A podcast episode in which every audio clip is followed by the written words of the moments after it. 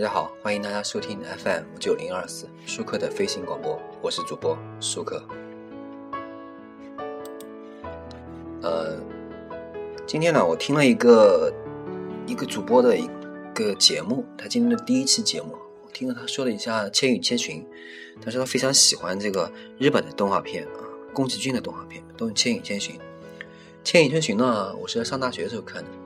当时我记得还在网吧里看的。那时候主播还没有电脑，所以在网吧里看电影还是一件很好玩的事情。啊，青春嘛，都是这样，青春就是用来浪费的，就是用来挥霍的。那我们今天还是来说一下《千与千寻》。《千与千寻》这部电影呢，可以说故事情节很简单，大家有空可以去看一下这部电影。如果单独说故事情节，其实上没有多大意思，我们就说一下它的感受吧。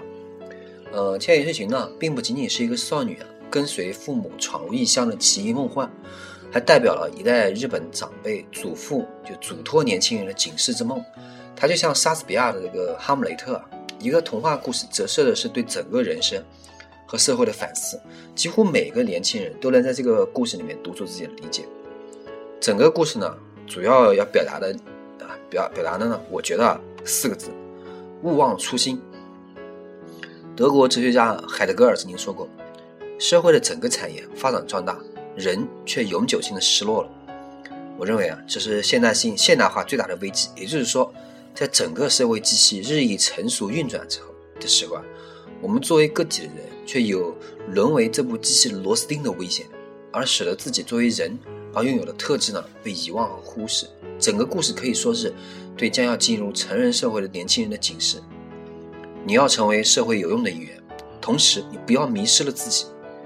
千寻可以说是，呃，代表着所有刚要踏入社会的年轻人。第一，要承受不知何去何从的惶惑感，笨手笨脚的试着进入社会这这个大机器啊，成为有用的一员。在电影里面呢，这个不愿工作、好吃懒做的人变成，呃，变成猪或者是煤灰，对吧？第二个呢，面对这个名利、物质等等诱惑，明显的嘛，千与千寻的父母上就可以见到日本经济这个虚假繁荣时代的社会风气。汤婆婆啊，剥夺人的名字，并且支配人的含义就在于，名字是自我的契约。当人与社会这规则的立约的时候，常常忽略了与自我的契约而丧失自我。比如细节啊，千寻在汤婆婆那里签约的时候，本来是签自己的本名荻野千寻，然后呢，被汤婆婆改为千白龙嘱咐千寻一定不要忘记自己的名字。白龙在千寻的帮助下想起了自己的真名，从而呢又重新蜕变成了自我。里面有一句台词，白龙这样说：“你真正的名字叫虎伯川，是不是？”千寻刚进来的时候呢，懦弱胆小，进山洞抓住妈妈的手都不肯放，娇惯任性，躺在车里说：“我不愿意去新学校。”那时候的千寻呢，还是一副小孩子的模样，没担当，没责任感。但是在这个世界经历了这么多事情以后呢，我们看到的是一个成熟稳重的千寻，她变得坚强勇敢，敢于和汤婆婆讲理，独自找钱婆婆，体贴无私。帮助河神拯救了白龙，到最后呢，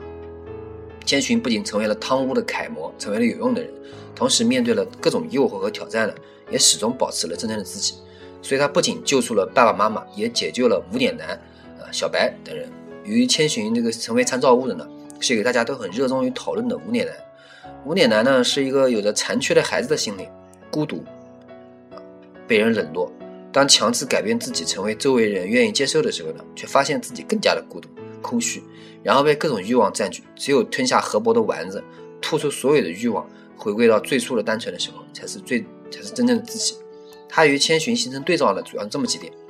第一，在千寻以一个小工的身份呢，这个勇敢的融入汤屋的时候呢，无脸男迟迟徘徊徘徊在这个堂屋之外；第二，在无脸男发现大家都喜欢金子的时候呢。就喜欢这个黄金的时候啊，他学会了巧妙利用人们的贪婪来填补自己的空虚的满足感。对于这个社会的种种规则，千寻呢是冷静面对，不为所动。无脸男呢不愿再承受自己的空虚寂寞啊，于是迫不及待的将各种食物甚至是人都吞下去，形成一个虚假的庞大的假自我。应该说啊，这是一个对于现代人的更加真实的写照。同样呢，可以作为对拜对照的呢是小白。小白也是，也就是虎伯川。他从一开始呢，放弃了自己的名字，跟汤婆婆学习魔法的时候，理想和欲望模糊了界限，到最后决心重拾自己的名字，学会控制自己的欲望，回归平凡的生活。这也是每个人各自需要完成的业力。整个故事的背景呢，也是有很明晰的提示的，也就是在日本的泡沫经济崩溃以后，结合背景来说，也就是对于一个时代的反思。经历过泡沫经济那一段的日本人啊，将会在这一幕中找到似曾相识的感觉。社会的迷失、贪婪与疯狂、人性的负面。宫崎骏先生呢，主动从历史中抽出，敢于面对自己的缺点和错误，隐于在童话中展现给年轻人，希望不要再下犯下同样的错误。这是最真诚的自信，也是民族自强关键因素之一。在这个大背景下，还有一些其他的脉络，我们单独拿出来讨论也是很有意思的。比如说环保主题啊，那个被人类污染到面目全非的河神爷爷，河神这个受难形象的出场，保留了宫崎骏对于自然环境与生态平衡的一贯关注和人性感召。说到河神爷爷呢，他这个临走的时候送给千寻的丸子，可以说是贯穿了电影的主线。河神的丸子呢，功能就是清洗。清洗出琥珀主的这个诅咒，以及无脸男吃掉了那些利欲熏心的人和污秽。再比如，减肥的主题，这个我就不用说了。那个千寻的瞪瞪大眼睛对着那个猪圈里面两个猪，身上就是爸爸妈妈说：“不要长太胖，否则会让人宰了吃了的，对吧？”这句话实际上很励志，对不对？啊，然后分享一下，我觉得这个比较有几个小细节啊。千寻在有车上一个路程，就在那个车上有个旅程的音乐非常好听。大家可以听一下，听的那段你会觉得非常安心啊。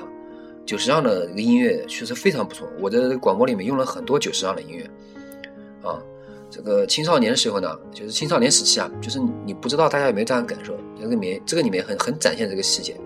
青少年时期呢，对下午阳光啊，下午的阳光，尤其夏天的时候，投在那个地上的影子，带来的巨大时间流逝的巨大的恐慌感，就是你觉得特别恐慌那种感觉。宫崎骏呢，他伟大的地方不仅是你可以得到启发，你还可以在他这儿看到童年的自己，啊，然后呢，经其实我讲最后几句话，宫崎骏的这个动画片呢，还有几个感受，就是啊，经历过的事情是不会忘记的，只是记不起来而已。世间所有的相遇都是久别重逢，啊，这一句话最后一句话是一代宗师的那个台词，但是放在这里真的很合适啊。那么。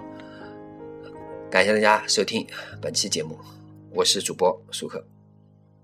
欢迎大家关注我微博、微信、QQ，再见。